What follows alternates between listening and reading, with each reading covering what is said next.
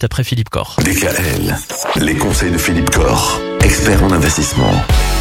On va tenter de faire baisser l'impôt de cette année 2022 avec vous, Philippe Corr. En tout cas, c'est ce qu'on fait tout au long de cette semaine.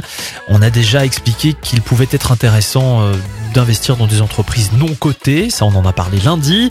Hier, on parlait euh, du plan épargne retraite. Aujourd'hui, on va s'intéresser au bon vieux PERP. Est-ce que ça peut avoir un intérêt pour réduire son impôt? De continuer à alimenter un PERP qui existe déjà eh oui, Michael, peut-être que certains de, nos auditeurs ont, encore un PERP qui traîne quelque part, un relevé de compte PERP. Alors beaucoup d'assureurs ont certains de façon un peu, euh, on va dire euh, presque systématique, obligatoire, ont transformé des PERP en PER, mais euh, pour certains, ces PERP sont toujours existants et il peut être intéressant de les alimenter. Alors pourquoi il peut être intéressant de les alimenter? Parce que la législation a changé. Aujourd'hui, il faut se rappeler qu'un PERP, c'est effectivement une sortie en rente mais avec la possibilité de récupérer 20% en capital. Si ce PERP, si le montant de ce PERP n'était pas très important, eh bien l'assureur versait la totalité en capital et ne versait pas de rente, du fait de la, du côté insignifiant du, niveau de la rente. Et euh, la législation a récemment changé puisqu'aujourd'hui ce capital est versé dès lors qu'on n'arrive pas au moins à 100 euros de rente par mois. Ce qui veut dire quoi? Ce qui veut dire aujourd'hui sur un PERP, on va dire jusqu'à 20 000 euros, sera libéré en capital et non pas en rente.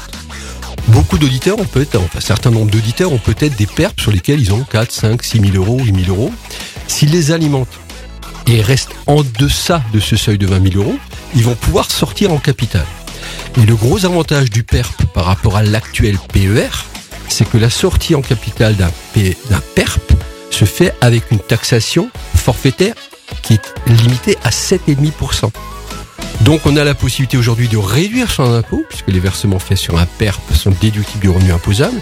Quelqu'un qui est imposé à 30% ou 41% va effectivement bénéficier d'une réduction d'impôt de 30 ou 41% sur son petit versement sur son PERP.